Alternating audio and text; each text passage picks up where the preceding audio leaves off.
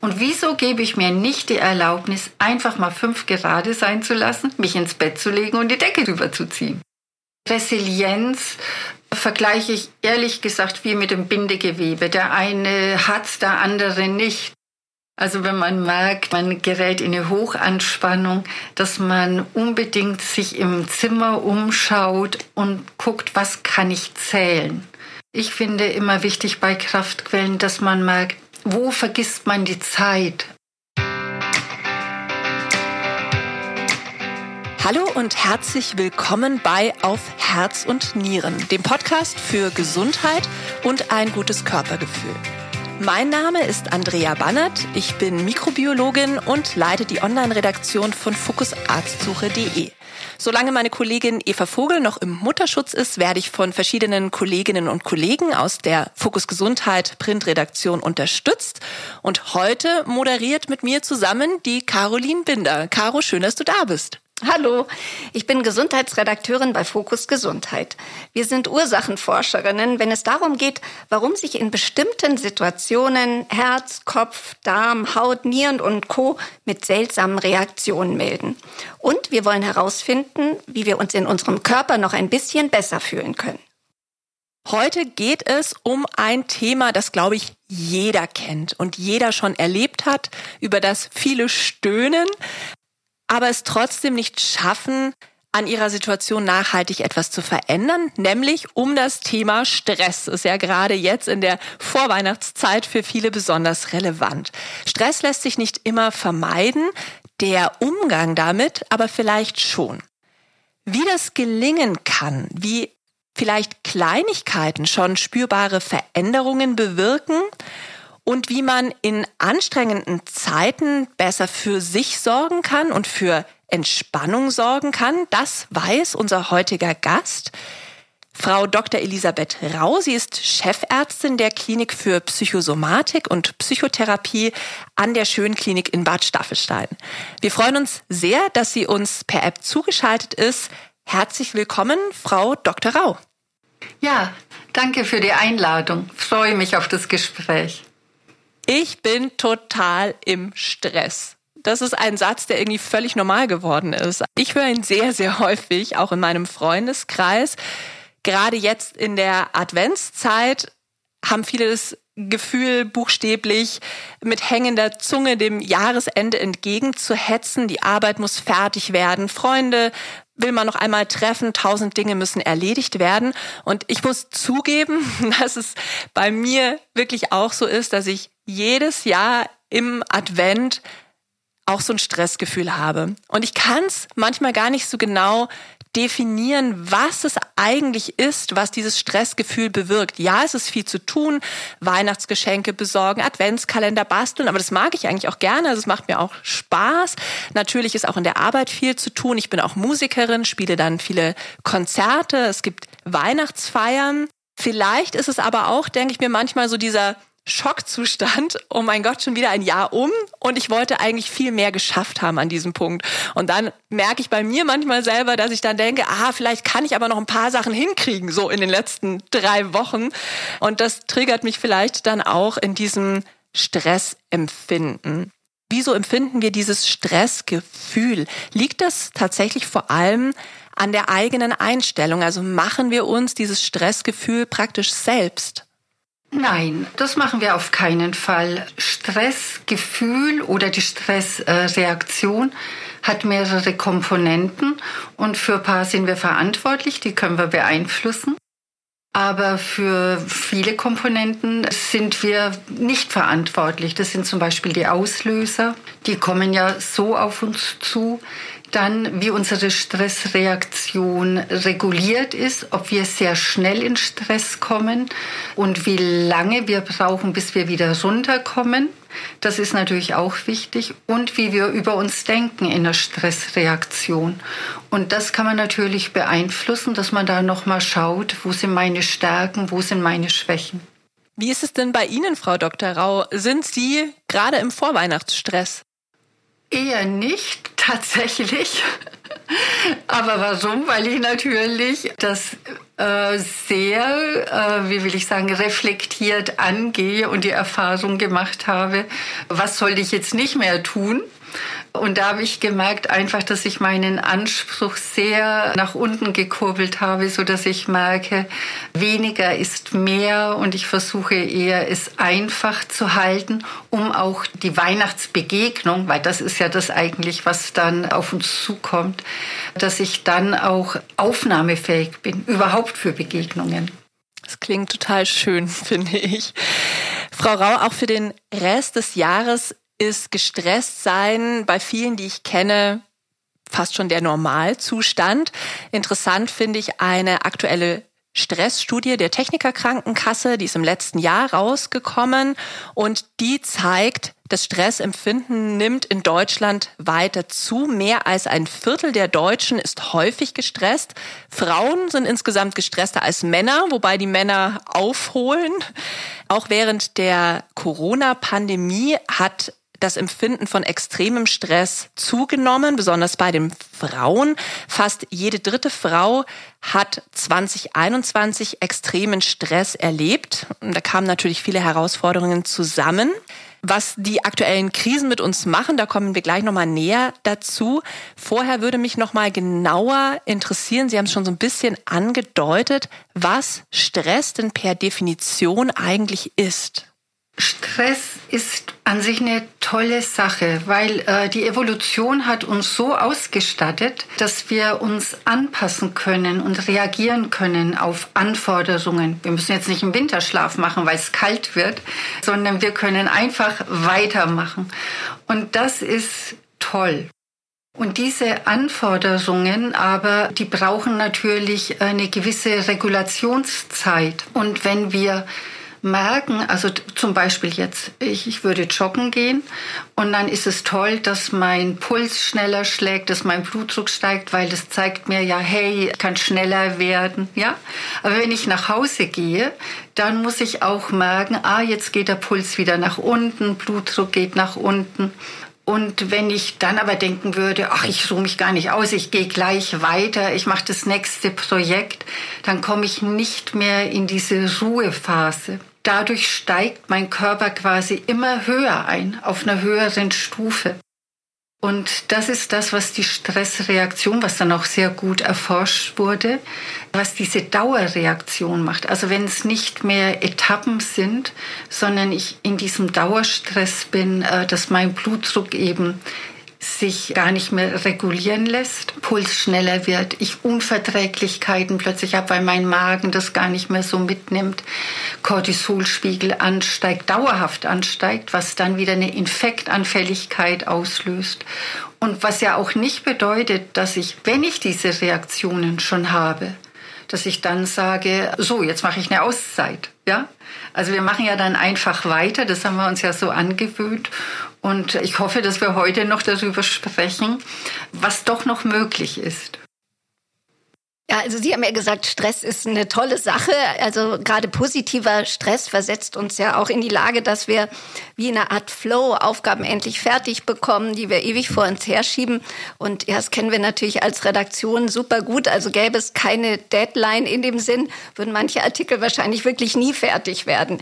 Ja, und ich würde mich jetzt noch mal interessieren, wo Sie sagen, ja, wann wird es ungesund? Was sind denn so Warnsignale, dass ich eben diesen Ausgleich nicht mehr erfülle, dass es äh, quasi zu viel wird, also eine übermäßige Stressbelastung dann ist?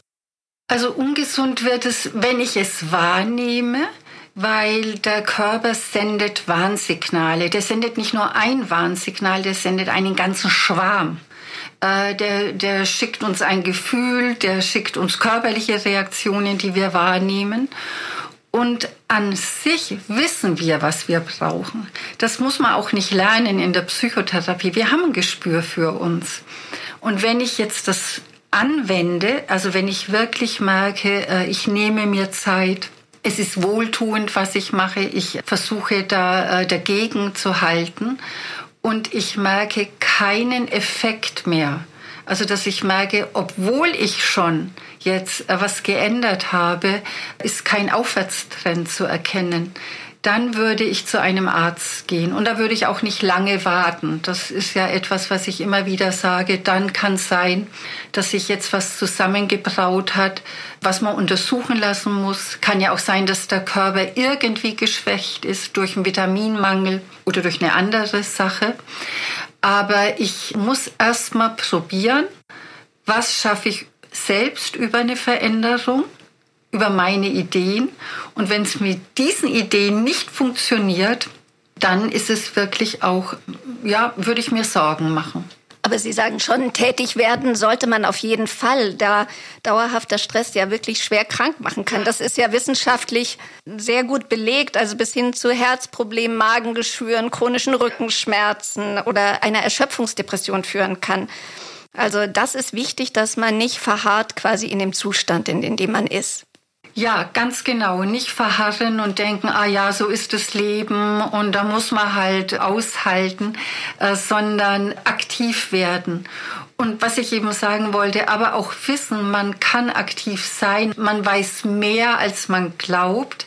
Aber wenn das nicht wirkt, unbedingt sich mit einem Experten besprechen.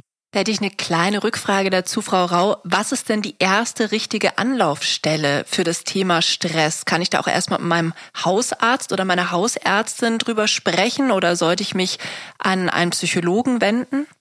Ich sehe die erste Anlaufstelle als den Hausarzt. Also, dass ich denke, der kann mich auch erstmal nochmal untersuchen, der kann nochmal Labor untersuchen, weil das wäre mir schon wichtig, also dass man nicht gleich äh, so, so auf die Psychologie geht. Die ist total wichtig und die wird später der größte Hebel sein, den ich betätigen kann. Aber grundsätzlich sollte erst ein Arzt es untersuchen. Frau Rau, jetzt haben Sie vorhin schon angedeutet, dass Menschen unterschiedlich mit Stress umgehen. Wir leben ja aktuell in für viele unbekannt rauen Zeiten. Eine Krise jagt die nächste. Der ganze Stress jetzt im eigenen, in Anführungsstrichen kleinen Leben, aber auch wenn man in die ganze Welt blickt, der wirkt auf uns alle ein. Aber manche Menschen kommen damit eben besser klar, passen sich vielleicht auch besser und schneller an, blicken schneller wieder nach vorne. Und dann gibt es Menschen, die sind völlig entmutigt und erschöpft, lassen sich vielleicht auch durch etwas, was andere als weit weg empfinden, wenn wir jetzt den Ukraine-Krieg nehmen, stressen. Woran liegt es denn, wie gut wir mit widrigen Gegebenheiten klarkommen, also wie stressresistent wir vielleicht auch sind? Also zum einen ist es auch Glückssache. Also die Resilienz äh, vergleiche ich ehrlich gesagt wie mit dem Bindegewebe. Der eine hat, der andere nicht. Ja. Und das finde ich ganz wichtig, also dass man nicht so anfängt zu sagen, die einen machen es richtig und die anderen machen es falsch und das sind dann die Psycher, ja? Also so nicht. Ich glaube, wie man mit Stress umgehen kann. Also man muss wissen, Gefühle kann man haben, die sind was völlig Abstraktes. Ich kann mit dem Ukraine-Krieg auch hier mitfühlen, ohne dass ich beteiligt bin. Ja? Und diese Gefühle muss ich würdigen und muss versuchen, was kann ich tun, was brauche ich, um dieses Gefühl von mir auch zu lesen und dann natürlich auch was zu tun. Wenn wir da vielleicht mal ein bisschen konkreter werden können, also Sie sagten schon, die Resilienz ist ein bisschen auch Glückssache. Wenn ich jetzt vielleicht nicht die besten Voraussetzungen habe, also nicht so stressresistent bin, was kann ich denn beispielhaft ganz konkret tun, um stressige Situationen besser bewältigen zu können? Also wenn man nicht das Glück hat, ist die gute Nachricht, man kann es lernen. Es ist sehr gut zu trainieren und das Wichtigste erstmal, ich muss es wahrnehmen. Was ist das, was mich stresst und welches Gefühl geht einher damit? Und das Gefühl, das will ich dann auch noch, da kommen wir vielleicht später noch mal darauf, noch besser lesen. Also welche Funktion wird mir jetzt mitgeteilt? Und dann kann ich meine Aufmerksamkeit lenken, ich kann mich bewegen, ich kann versuchen, mich selbst zu beruhigen. Das ist was ganz Wichtiges, was man lernen muss, dass man merkt, wie kann ich mich selbst beruhigen, wenn ich gestresst bin, weil es ist ja nicht immer gleich eine Lösung parat. Also, dass ich auch Überbrückungsstrategien entwickle die äh, bei Stressreaktionen helfen. Frau Rau, neben sozialen und familiären Konflikten, auf die wir dann auch noch etwas näher zu sprechen kommen wollen, ist die Arbeit für viele ein Stressfaktor, ein großer. Die Top-Stressoren im Job sind laut der aktuellen TK-Stressstudie zu viel Arbeit, Termindruck und Hetze, auch Unterbrechungen und Störungen, Informationsüberflutung, auch schlechte Arbeitsbedingungen. Was macht das moderne Arbeitsleben denn mit uns? Also welche Erfahrungen berichten da vielleicht auch Ihre Patientinnen und Patienten? Also die häufigste Erfahrung, die Menschen ja damit machen, ist ein Ohnmachtsgefühl, ja, ein Hilflosigkeitserleben.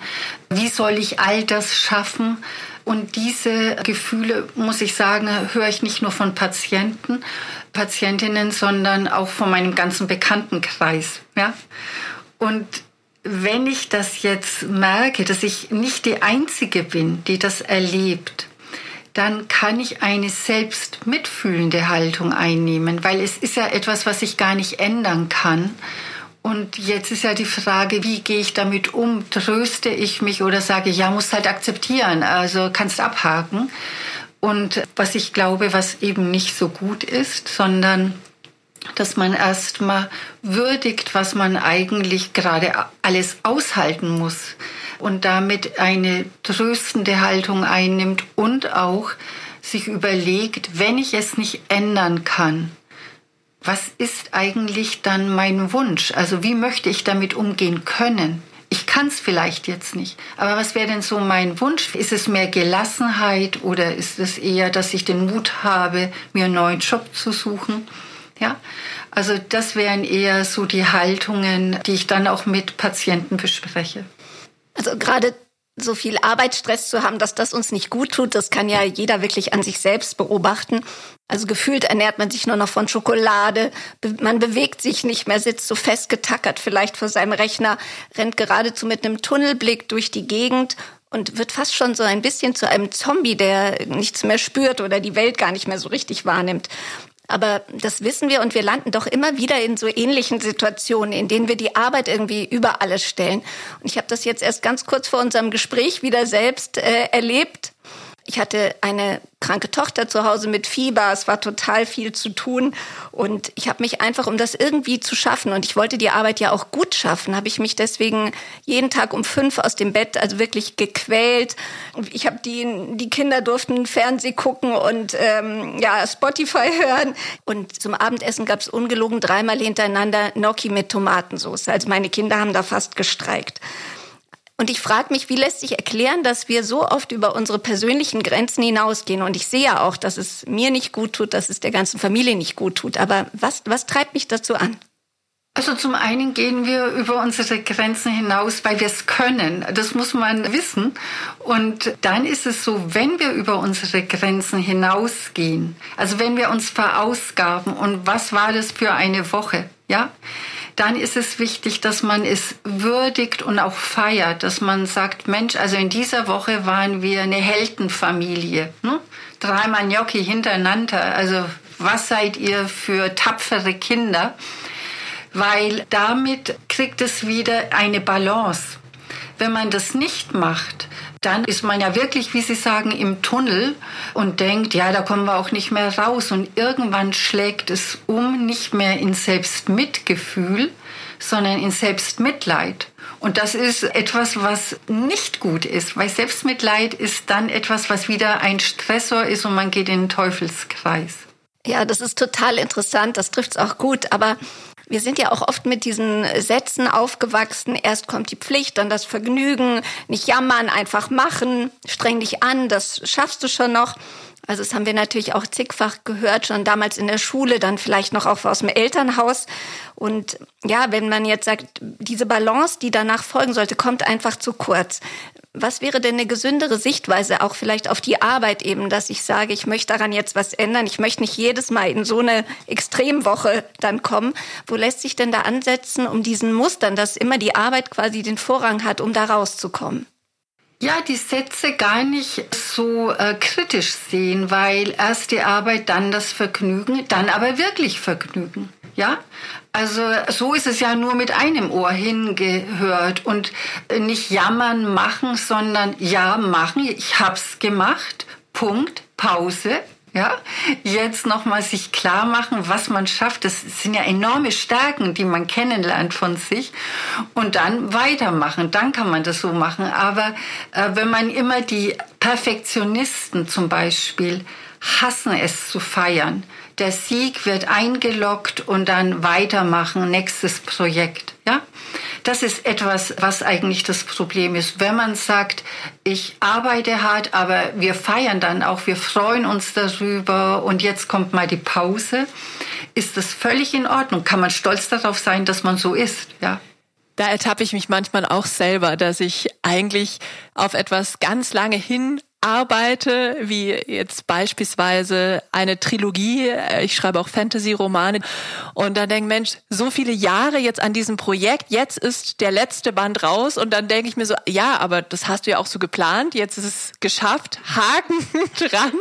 Und dann dieser Effekt, von dem ich manchmal eigentlich so ein bisschen geträumt habe, dass ich mich dann so total freue und das ganz groß feiere, dann gar nicht so eintritt, ja, aber den muss man sich wahrscheinlich einfach nehmen, diesen, diesen Moment, wie Sie das erklärt haben? Den muss man sich nehmen und man muss sich Zeit geben, also dass man, also das wirken lässt, ja. Und Wahnsinn, ne? man schaut auf eine Trilogie, also das ist äh, toll, ja. Ich habe manchmal das Gefühl, dass sich in den Generationen vielleicht ein bisschen was ändert. Man liest ja gerade von den Millennials, dass wenn sie einen neuen Job annehmen, das hört man von Personalverantwortlichen, dass sie zum Beispiel nur zusagen, wenn eine Vier-Tage-Woche möglich ist. Und man denkt, wow, jemand, der ganz jung anfängt, möchte gleich nur mit 80 Prozent einsteigen. Oder zum Beispiel auch, dass sie von Anfang an fordern, dass Homeoffice möglich sein soll das ist nochmal ein bisschen anders gelagert, aber es gibt auch dieses Phänomen des Quiet Quitting. Also man arbeitet eben so viel, dass man nicht gekündigt wird, also Dienst nach Vorschrift, wo ich denken würde, oh, da würde mir die Motivation vielleicht dann auch fehlen. Ist das auch Ihre Beobachtung, dass sich da in den Generationen tatsächlich etwas verändert und werden diese, wenn das so ist, werden diese jüngeren Generationen vielleicht dann wirklich eine bessere Work-Life-Balance mit dieser Einstellung hinbekommen und dadurch vielleicht sogar langfristig gesünder bleiben? Also ich sehe auch, dass die Generationen sich da neu aufstellen und ich finde das ganz klasse. Ich sage Respekt, ne? gut, dass ihr das jetzt schon macht. Ne? Habt was gelernt von den Fehlern der anderen. Das finde ich sehr gut. Und es das heißt aber nicht, dass es der Garantieschein ist für eine bessere Work-Life-Balance. Das Dienst nach Vorschrift, denke ich, ist was anderes. Äh, es gibt ja in jedem Team eine Normalverteilung von faul zu fleißig, sage ich jetzt mal. Ja? Und wenn da jemand seinen Einsatz bewusst verändert, also dann ist in der Regel ja eine Kränkung oder irgendetwas ist passiert. Und das halte ich eigentlich für einen emotionalen Stressor, weil irgendwie ist man verhakt und weil Arbeit ist eine wahnsinnige Ressource, aber die Arbeit hat auch eine Beziehung, also die Arbeitsbeziehung zu meinem Arbeitgeber die ist natürlich eine andere Sache. Und da ist es wie in jeder Beziehung, wenn ich merke, äh, ich versuche da so heimlich irgendwie mich da rauszuholen, glaube ich, dass man nicht glücklich wird. Und deshalb finde ich, muss man das sehr trennen. Das eine ist das Selbstbewusste, ich möchte mich entfalten, ich möchte Zeit haben für Entfaltung. Also Haken dran, richtig gut, ja. Das andere, hm, ich habe da so, ich mache da so meine kleinen Deals. Das halte ich für eine Beziehung nicht sehr gut. Das kann ich gut nachvollziehen. Wir kommen jetzt mal noch zu anderen Stressoren als der Arbeit. Ich für mich stelle immer wieder fest, dass mich unaufgelöste Situationen stressen, wenn einfach etwas ungeklärt ist. Und ich fall dann oft auch in eine Grübelspirale, die mich unglaublich viel Zeit kostet. Also ich denke das Thema die ganze Zeit durch, aber ich gehe nicht an die Quelle. Vielleicht auch, weil ich andere nicht nerven möchte oder nicht zu fordernd sein möchte, mit denen da vielleicht Klärungen möglich wären. Manche Sachen lassen sich vielleicht auch einfach nicht sofort klären. Haben Sie einen Tipp, wie man mit so einem Stressor umgehen kann? Ja, ich übe zum Beispiel, wenn jemand so in der Krübelschleife ist, ein Patient vielleicht einen Beziehungskonflikt hat und denkt, ich möchte das mal loswerden, ich möchte das mal sagen. Aber es ist ja nicht immer das Gegenüber auf Empfang, wenn man selbst das Bedürfnis hat. So dass ich eigentlich anfange zu üben, was wäre, wenn Sie das nie aussprechen könnten, wenn Sie es nicht lösen könnten? Was wäre dann eigentlich das Gefühl? Und was würden Sie mit diesem Gefühl machen? Wie würden Sie damit umgehen? Es ist wirklich, also das hat sowohl in meinem Leben, aber ich merke auch so in der Arbeit mit dem Patienten einen riesen Unterschied gemacht, als ich gemerkt hatte, dass sich trösten können so unheimlich wichtig ist. Also dass man merkt, das ist nicht veränderbar. Du kannst es nicht beeinflussen. Also erstmal Worst Case bin ich auf diese Situation vorbereitet. Und wenn ich das dann geübt habe und ich weiß, aha, okay, jetzt kann eigentlich nichts mehr passieren, dann fange ich an, das Gespräch vorzubereiten.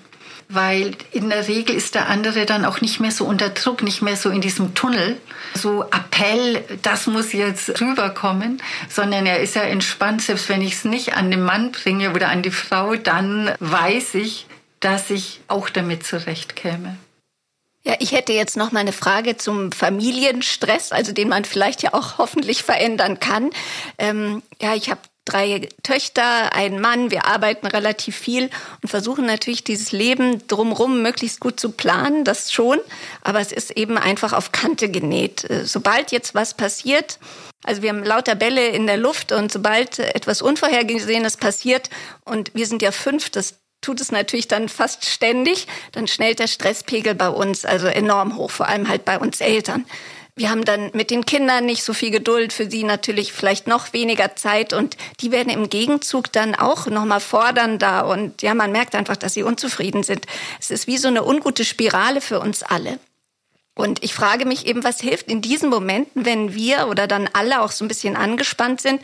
Und wie kann man gerade diese Übergänge zwischen Arbeit und Familienzeit schaffen? Das Homeoffice hat es ja nicht einfacher gemacht. Also man ist so da, aber ja eigentlich auch nicht. Und die Übergänge, die schwimmen total. Wie könnten wir damit besser umgehen? Also letztendlich ist das Schlagwort Achtsamkeit, ist im Hier und Jetzt wahrnehmen und die Abweichung, die wir haben, dass wir ja an sich unsere Sehnsucht ist, eine harmonische Familie, eine top organisierte Familie, ja, die nicht anfällig ist für irgendetwas. Und das ist ja die Abweichung, die uns stresst. Und wenn wir aber merken, das ist nicht im Moment, wir haben so viele Krisen, die wir bewältigen in der Welt, in der Familie, ja, im Job, dann ist es so, dass man merkt, hey, jetzt Ruhe bewahren. Ich bin im Hier und Jetzt, Step by Step.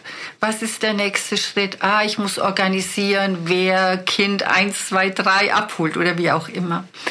Also uns verabschieden äh, von diesem täglichen Abgleich. Was ist eigentlich meine Idealvorstellung und was ist die Ist-Situation?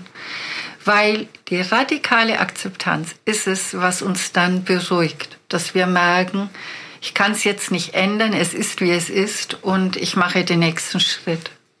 Frau Rau, ein Stichwort in diesem Zusammenhang ist vielleicht auch das Thema Selbstfürsorge. Also ist das auch etwas, was in diesem Zusammenhang helfen kann und können Sie das vielleicht auch noch mal definieren, was gesunde Selbstfürsorge denn eigentlich ist? Ja, Selbstfürsorge ist an sich ein sich beschäftigen mit dem eigenen Ich, was man so gemeinhin vielleicht auch das innere Kind nennt. Also ich, ich möchte so mein inneres Kind kennenlernen. Und das ist in einem Affektsystem, wo Bindung eine große Rolle spielt, während im anderen Affektsystemen die Optimierung eine Rolle spielt. Ja, also wie kann ich besser werden? Zack, zack, ja. Und die Selbstfürsorge, die wäre jetzt etwas, was mal bedingungslos ist. Ich mache das nicht, weil ich dann noch schlauer, noch besser werde, noch leistungsstärker, ja, sondern ich mache es einfach, weil ich es mir wert bin, weil der andere mir das wert ist. So kann man sich das vorstellen. Und deshalb ist die Selbstfürsorge auch nicht nachzulesen, dass man denkt, Mensch, was gibt's denn da für Tipps? Sondern jetzt fange ich ja an, mich mit mir zu beschäftigen und merke, ah, ich lerne dich kennen. Ah, das würde dich interessieren. Ah, das ist ein Bedürfnis von dir. Und danach richte ich mich aus. Und das ist eine ganz andere Haltung, als dass ich denke, jetzt verlange ich mir was ab. Selbstoptimierung, Selbstdisziplin, da haben wir ja schon ein bisschen drüber geredet. Selbstfürsorge ist bedingungslos. Hat Selbstfürsorge dann auch etwas damit zu tun, neben der Achtsamkeit, sich selbst bewusst etwas Gutes zu tun? Ja, natürlich sich bewusst etwas Gutes tun, aber nicht, weil ich gleich schon wieder den Auftrag habe, jetzt muss ich was erledigen mit meinem inneren Kind. Ne? Das muss ja auch noch versorgt werden.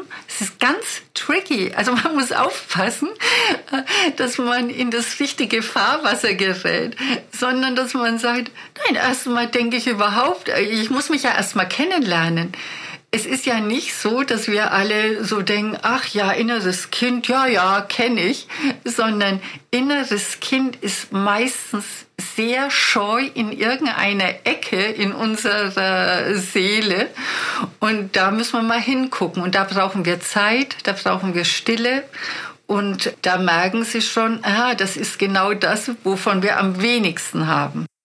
Kann man das vielleicht mit einem konkreten Beispiel untermauern?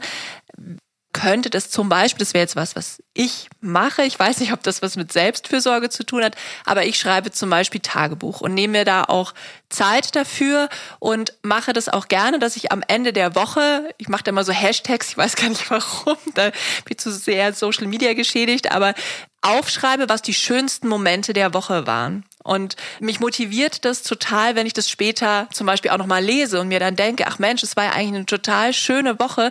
Da waren total schöne Momente oder ich vielleicht auch später bewusst darauf zurückgreifen kann, dass ich sage, da habe ich festgestellt, das habe ich als total positiv empfunden, das war ein schöner Moment für mich, da kann ich vielleicht auch bewusst dann dahin gehen, dass ich das sozusagen wiederhole. Wäre das zum Beispiel was Konkretes, um dieses Thema Selbstfürsorge stärker zu machen. Ja, das ist ein sehr, sehr schönes Beispiel für Selbstfürsorge, weil bei Selbstfürsorge ein ganz wichtiges Gefühl äh, eine Rolle spielt und das ist die Dankbarkeit. Also, dass ich so merke, ich notiere mir, was hat in dieser Woche eigentlich so einen Unterschied gemacht? Also wo bin ich eigentlich dankbar, dass mir das ganz gut gelungen ist? Und Sie merken, dadurch, dass ich über Dankbarkeit komme, ist es wieder ein Beziehungsgefühl. Und das merke ich, ich kann ja auch dankbar sein für meine Stärken. Und ich muss jetzt nicht dankbar für meine Schwächen sein, aber Dankbarkeit hat keinen kritischen Blick, dass man so gleich beurteilt, sondern das ist eine Begegnung. Und das finde ich sehr schön, wie Sie das machen, weil man kann dann später nachblättern und denken, ach guck mal, ne, ist schön, dass ich das konnte, dass mir das gelungen ist. Bin ich echt dankbar. Ja? Oft hat Stressresistenz ja vielleicht auch etwas mit so etwas wie einer inneren Kraft zu tun. Also das ist zumindest meine Empfindung. Also korrigieren Sie mich, wenn Sie das anders sehen. Und da frage ich mich, wie man denn sozusagen Kraftquellen findet oder Caro hat es so schön ausgedrückt, die Krafttankstellen wiederzufinden. Aus meiner eigenen Erfahrung, für mich ist zum Beispiel die Natur eine Kraftquelle. Ich gehe gerne zum Wandern in den Bergen oder im Sommer zum Stand-up-Paddling. Ist dann sehr ruhig, einfach für mich auf dem See. Das ist etwas, wo ich das Gefühl habe, ich tanke wieder Kraft. Viele finden ja auch die Familie als eine Kraftquelle, wobei viele Freundinnen mir auch erzählen, die Mütter sind, dass gerade wenn dann sehr viel Familientrubel ist, es dann auch eher wieder als erschöpfend und ermüdend empfunden wird. Was empfehlen Sie denn, Frau Rau? Wie können Menschen denn vielleicht persönliche Krafttankstellen finden, die ihnen helfen? Also man muss schon auch nachdenken. Es ist nicht so, dass man einfach sagt, ach ja Mensch, da habe ich eine Idee. Die Idee führt vielleicht zum Ausprobieren und das ist dann schon gut, dass man merkt, ich lerne mich kennen, taugt es, taugt es nicht, ja, würde man in Bayern sagen. Und Insofern sind die Kraftquellen, man kann sich auch erinnern, was war eigentlich in der Kindheit, was ich gerne gemacht habe. Und ich finde immer wichtig bei Kraftquellen, dass man merkt, wo vergisst man die Zeit? Also wo merkt man jetzt gar nicht, oh, schon rum, ja? Und das merkt man ja auch, was weiß ich, wenn man eine Freundin trifft und man quatscht und dann plötzlich, oh, guck mal auf die Uhr, wir haben es gar nicht gemerkt. Und daran kann man auch erkennen, dass es eine, eine echte Kraftquelle ist, ja?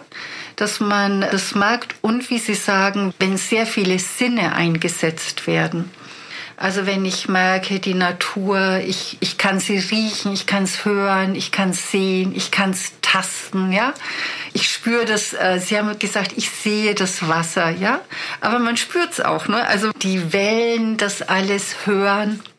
Das sind eigentlich ganz häufige Kraftquellen, weil sie uns auch an den Urzustand erinnern. Also, dass wir in der Natur ja quasi auch gelebt haben hm, in der Evolution. Ja, das ist total schön, weil ich habe meine Kindheit auch so mehr oder weniger im Wald, glaube ich, und auf den Feldern verbracht. Und die Natur gilt ja als nachweislich extrem starker Schutzfaktor für unsere Seele. Und Andrea, du hattest es schon gesagt, sie auch. Und ich hatte das erst an einem der letzten Wochenenden wieder so gespürt, als wir beim Wandern in Südtirol waren. Und zwar wirklich ein traumhafter Tag, knallblauer Himmel, Sonnenschein, kaum Leute noch unterwegs und die schneebedeckten Gipfel ringsum. Und sogar zwei Gämsen gar nicht so weit von uns sprangen so einmal über den Weg. Und ich habe einfach so gemerkt, ich kam da total gestresst an. Also ich war schon kurz davor, das Wochenende abzusagen, weil ich dachte, das schaffen wir einfach nicht.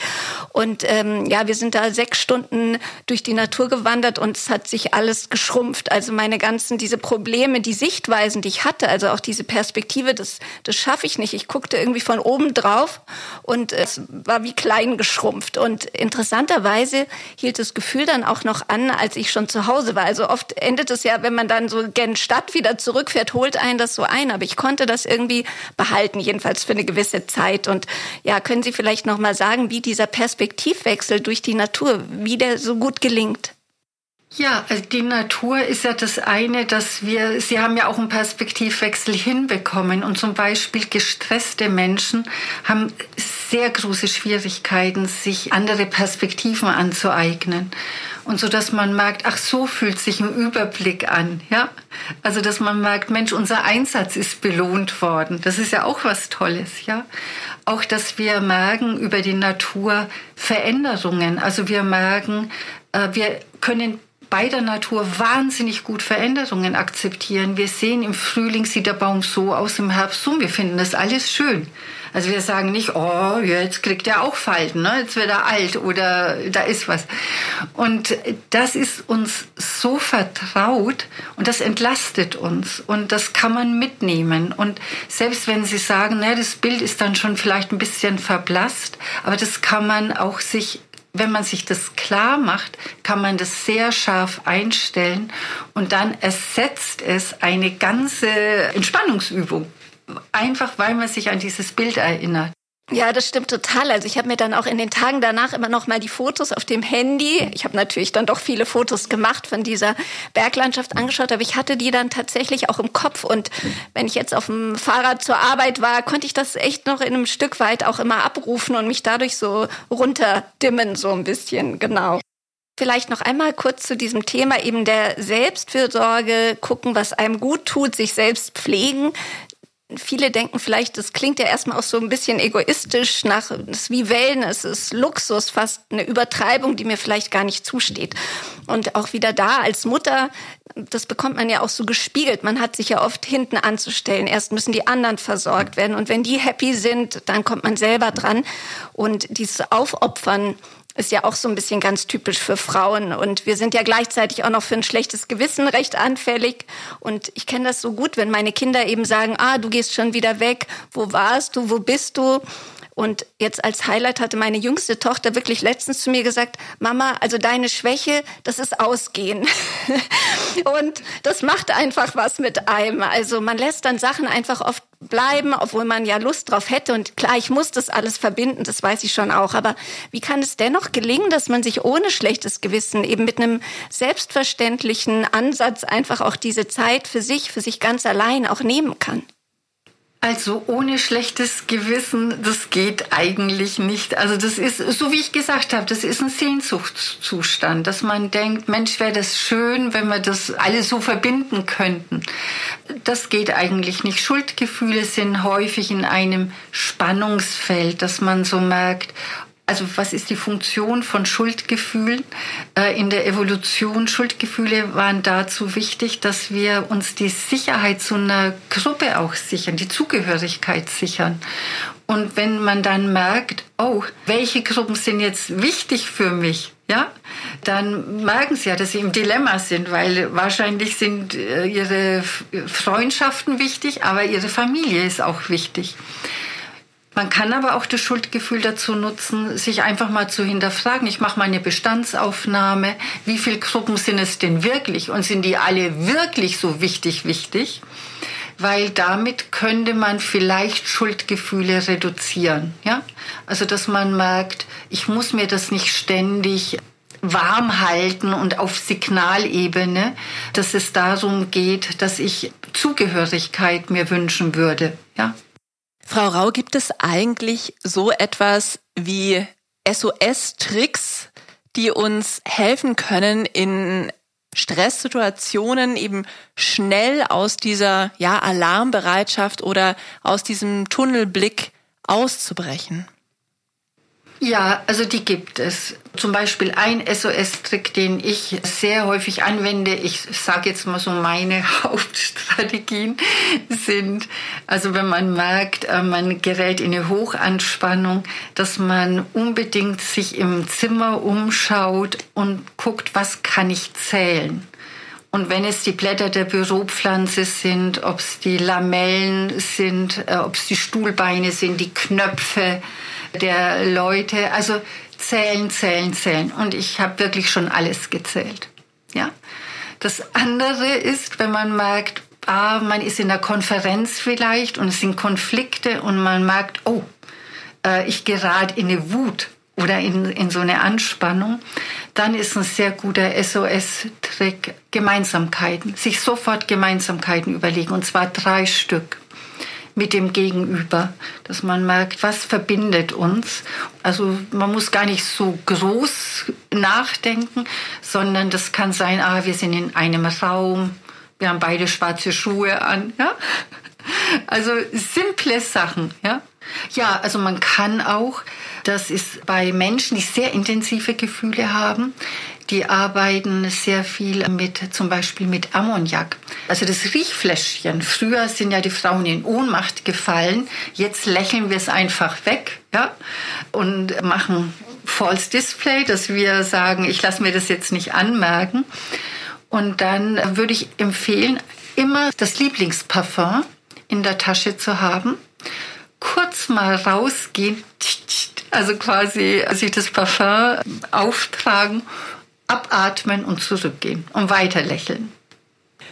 Ich finde das so spannend, wie Gerüche uns beeinflussen. Ich habe auch gelernt, dass das Geruchszentrum im Gehirn nahe am emotionalen äh, Zentrum liegt. Bei mir sind Gerüche mit der Sauna so etwas positiv verknüpftes. Ich gehe auch gerne in die Sauna, um mich zu entspannen und mag bestimmte Aufgussdüfte total, gerade zum Beispiel Hölzer, Fichte, Tanne. Und da habe ich auch mal das Gefühl, ich kann mich so völlig entspannen, weil das einfach so viel Positives bei mir auslöst. Ja, und das mit dem Parfüm finde ich auch einen ganz tollen Tipp. Eine Frage noch zu den SOS-Tricks. Viele schwören ja auf bestimmte Entspannungstechniken progressive Muskelentspannung beispielsweise. Manche gehen dann auch eher in so Bewegungstechniken, Yoga, Pilates. Inwieweit kann das denn helfen, um Stressgefühle oder Stresssituationen zu reduzieren? Also das ist super. Also das ist natürlich, dass jeder Patient oder jeder Mensch das können soll. Und äh, es ist aber nur eine Prävention. Ich muss das täglich üben und es macht mich vielleicht nicht so durchlässig für Stress. Aber in der Stresssituation kann, wenn ich sehr, sehr trainiert bin, also dann muss ich schon wirklich also gut sein, dann kann ich das auch noch einsetzen. Aber ich sage jetzt mal, der normale Mensch kann es dann nicht mehr, das hilft dann nicht mehr, wenn er schon in der Hochanspannung ist. Und auch wenn man merkt, man ist in der Hochanspannung und man würde jetzt eine Entspannung sich anhören, macht es eher aggressiv, weil man merkt, ja, also jetzt dieses Beruhigende, das ist nicht synchron zu dem, was ich erlebe. Deshalb Entspannung zu Hause, wenn man das üben kann. Und das muss man, ich sage äh, oft, das ist, es ist wie Zähneputzen. Es hilft nur, wenn man es wirklich regelmäßig macht, ja. Und nicht so denkt, ja, ja, mache ich auch mal. Und dann hilft es, aber in der Hochanspannung eher nicht. Alles klar. Manche sagen auch, ich muss mich entspannen, ich muss jetzt mal, brauche eine Auszeit, ich muss chillen und dann ist gemeint, ich lege mich daheim auf die Couch, gucke Netflix, bestelle mir vielleicht noch eine Pizza. Wie sehen Sie das denn? Ist das wirklich etwas, mit dem man gut abschalten kann und das auch Stress reduzieren kann? Naja, also abschalten ist es auf jeden Fall.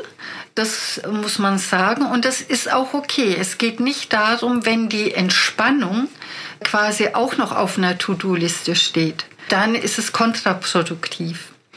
Es wäre aber wichtig, dass man merkt, es ist nicht entspannend, sondern ich habe halt jetzt einfach mal abgeschalten. Ja? Und jetzt wäre wichtig, dass derjenige, wenn er merkt, ich möchte aber auch mal entspannen, ich möchte nicht nur abschalten, dann kann er es leider nur über Unterschiedsbildung lernen. Also er muss schon mal was ausprobieren. Ich kann es nicht analytisch lösen und denken, ja, was könnte man denn alles machen? Weil das schafft man ja nicht, wenn man schon mal auf der Couch liegt. Ja, dann denkt man auch, ja klar, könnte ich das machen. Aber man muss es einmal gemacht haben und dann vergleichen. Dann merkt man, was ist besser für mich, ein Waldspaziergang? Ja, oder ist es wirklich Netflix schauen? Und das wird man am besten merken beim Schlafen. Also Sie meinen, sich so flexibel anzupassen, also dass man nicht immer mit der gleichen Routine auf was reagiert, weil es uns dann in dem Moment dann wirklich vielleicht nicht so gut tut oder nicht das Richtige ist, sondern dass man da mehr auch ähm, in sich reinspüren müsste, um zu sehen, was tut mir heute gut, also wirklich individuell für die Situation hin, oder? Naja, wir sprechen ja jetzt von Menschen oder denken darüber nach, Menschen, die merken, ich bin gestresst, irgendwie passt was nicht. Und für diese Menschen sage ich, dann heißt abschalten allein reicht nicht. Das wissen wir ja schon. Es gibt vielleicht Menschen, die sagen, ja, mache ich immer, habe mich noch nie gestört, fühle mich auch entspannt, ja. Also über die sprechen wir nicht. Die anderen aber, für die wäre ja wichtig, dass die dann ein größeres Repertoire haben und nicht immer das Gleiche. Das ist ja das, was Sie ansprechen. Und ich versuche in der Therapie zum Beispiel immer das Repertoire zu vergrößern, dass man merkt, ja, klar, wenn ich jetzt nicht paddeln gehen kann, habe ich aber immer noch eine Idee. Und es sollten ungefähr fünf Strategien in meinem Repertoire sein. Frau Dr. Rau, in einem unserer Gespräche für ein anderes Interview sagten Sie mal, dass wir das Lesen von Gefühlen so ein bisschen verlernt hätten, dass wir gar nicht mehr so richtig in Kontakt sind mit denen. Und ja, jetzt eben deswegen die Frage, warum lohnt es sich, seine Gefühle ernst zu nehmen, wieder ganz anders auf die vielleicht zu achten und was gewinnen wir damit? Ja, wenn wir unsere Gefühle lesen können, das ist ja immer sehr spannend. Ah, was ist eigentlich die Funktion des Gefühls? Und wenn ich jetzt zum Beispiel mal Ärger oder Wut nehme, ja, das ist in der Evolution hatte das die Funktion, ich schütze äh, entweder jemand anderes oder meine Bedürfnisse werden angegriffen und jetzt muss ich mich schützen. Und jetzt kann ich ja überlegen, Mensch, ich bin immer so ärgerlich oder so gereizt, dann weiß ich ja, irgendein Bedürfnis von mir wird gerade nicht erfüllt. Jetzt kann ich den anderen Vorwürfe machen und sagen, mach mal, ja. Ich kann aber auch innerlich, und da schließt sich jetzt der Kreis mit der Selbstfürsorge, mit dem inneren Kind, merken, was tue ich eigentlich für dieses Bedürfnis. Und damit kann ich wachsen und damit werde ich reifer. Ja, und werde ausgeglichener, weil ich dann ja auch merke, ah, ich weiß besser im Leben, was ist möglich, was ist nicht möglich. Und so wäre ja auch ein Idealzustand, dass wir mit dem Alter auch weiser werden, ja, und reifer werden und dann merken, wir strahlen wiederum Ruhe aus, auch für die anderen, die uns am Herzen liegen. Ja, so Empfindungen und oder wie wir uns fühlen, das weist ja auch auf Gefühle hin. Und ich habe als Vorbereitung für diesen Podcast eine kleine Umfrage gemacht unter meinen Freundinnen einfach, ja, wie, wie gestresst seid ihr? Wie fühlt sich der Stress für euch an? Und das ergab, alle fühlten sich wirklich stark gestresst, aber ihre Empfindungen waren ganz unterschiedlich. Also die Bilder, die sie genannt haben. Eine erzählte zum Beispiel, sie würde immer um halb fünf in der Früh aufwachen vor dem Wecker mit Herzklopfen. Eine andere fühlte sich wie in einer Art Klammer eingespannt, wo sie sich kaum mehr bewegen könnte. Dann kamen natürlich so die sofortigen Nackenverspannungen oder das alles natürlich verkrampft. Und bei mir selber, das ist immer wie so ein kalter Klumpen im Magen, also wenn der Druck hoch wird. Und ja, einfach, Frau Dr. Raub, was sagen uns solche Empfindungen und wie sollten wir mit ihnen umgehen? Weil wir sind ja jetzt so, dass wir quasi die einfach ignorieren, trotzdem weiter funktionieren. Man kann sich ja nicht die Decke über den Kopf ziehen und sagen, heute mache ich da nicht mit. Aber was wäre denn da ein Umgang? Ja, also es ist ganz spannend, weil die Freundinnen unterhalten sich gestresst und körperliche Reaktionen. Also körperliche Reaktionen gehören zu einem Gefühl. Und ich erkläre häufig, es gibt keine guten oder schlechten Gefühle, weil die haben ja eine Funktion und die sagen mir ganz viel. Deshalb vergleiche ich es oft mit Farben. Nur das Wort gestresst das gab's ja jetzt so nicht. Das ist ja kein Gefühl. Das ist ein Alles- oder Nichts-Wort. Das ist erstmal eine Worthülse. Und wie kommt es, dass man über körperliche Reaktionen spricht und über gestresst, aber nicht direkt über das Gefühl? Eine Hypothese ist, dass wenn man wirklich sagen würde, ob es jetzt Ärger, Angst, ja, sind ja unterschiedliche Themen, also weil die körperliche Reaktion ist immer gleich. Das Gefühl ist das Spannende. Ich kann einen komischen Magen haben, weil ich verliebt bin ich kann aber auch einen komischen Magen haben, weil ich Versagensängste habe. Ja? Deshalb sind die Gefühle so spannend. Und damit, wenn man jetzt sagen würde, hey, ich habe Angst, passiert häufig im Gespräch, dass die anderen ungefragt einem sagen, da musst du eins, zwei, drei, vier machen, ja. Und die sagen einem dann eine Verhaltensänderung, äh, die man vielleicht gar nicht hören will. Und ich will auch nicht, dass die mir das sagen. Aber innerlich wäre wichtig für alle, die äh, sich da unterhalten, merken, selbstfürsorglich, was, welches Gefühl macht diesen Klumpen im Bauch? Was ist das Gefühl? Welche Funktion hat es? Und welches Bedürfnis vernachlässige ich? Und wieso gebe ich mir nicht die Erlaubnis, einfach mal fünf gerade sein zu lassen, mich ins Bett zu legen und die Decke drüber zu ziehen? Ja, also diesen Empfindungen Raum geben und den nachspüren, das nehme ich auf jeden Fall von hier mit. Und ja, wenn wir nochmal auf diese vermeintlich negativen Gefühle zu sprechen kommen. Also man hat auch diese Sätze im Kopf, sei nicht traurig, äh, jetzt aber nicht so wütend und warum bist du so aufgebracht? Also auch, dass man diese Gefühle sofort abstellen möchte oder ich kenne das so von meinen Kindern auch, wenn die diesen Frust haben, Langeweile, Trauer, wenn die so wütend sind, dann würde ich am liebsten einen Schalter finden, wo ich einmal drauf drücke und es ist einfach nur ganz schnell vorbei. Und ja, die Frage eben dazu nochmal, wie können wir auch lernen, wenn wir da auch anders geprägt sind, diese negativen, in Anführungszeichen, Gefühle dann eben zu akzeptieren. Ja, es geht schon darum, wie ist unsere Haltung zu Gefühlen. Und es ist gut, dass wir Gefühle auch mal abschalten können, dass wir sagen, jetzt nicht. Also das ist natürlich eine enorme Fertigkeit, die wir haben, dass wir das steuern können. Das andere ist natürlich, dass wir sagen, Langeweile, wow, klasse, da kannst du endlich mal herausfinden, was dich interessiert. Ja?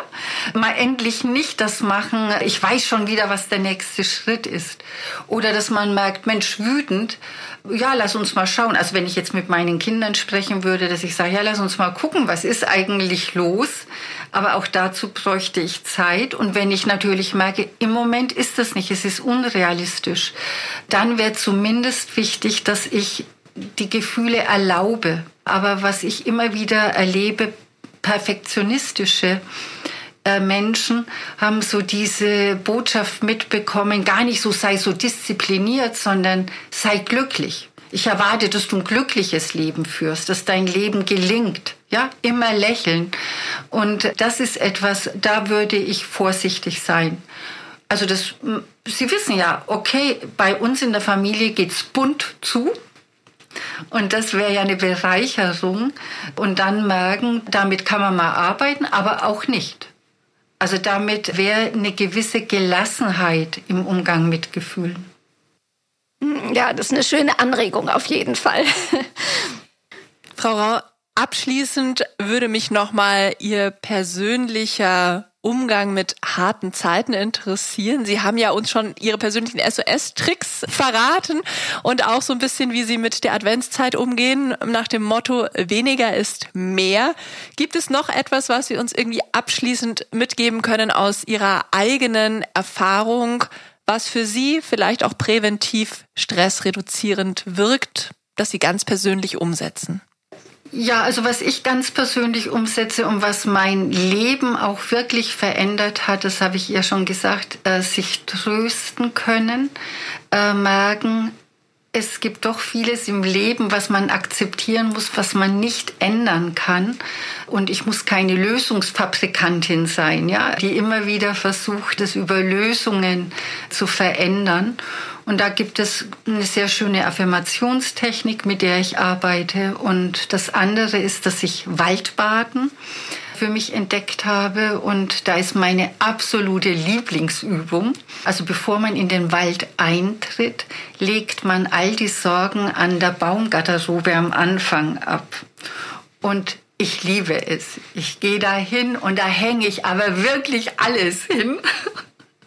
Und dann steige ich in den Wald ein und komischerweise führt mein Weg nie zurück, sodass ich die Sachen wieder mitnehme. Das ist ein sehr schönes ja, Ritual oder Übung, wie Sie es genannt haben. Frau Rau, ich möchte mich an dieser Stelle ganz herzlich bei Ihnen bedanken für das sehr, sehr spannende Gespräch, für die vielen spannenden Tipps, die wir bekommen haben.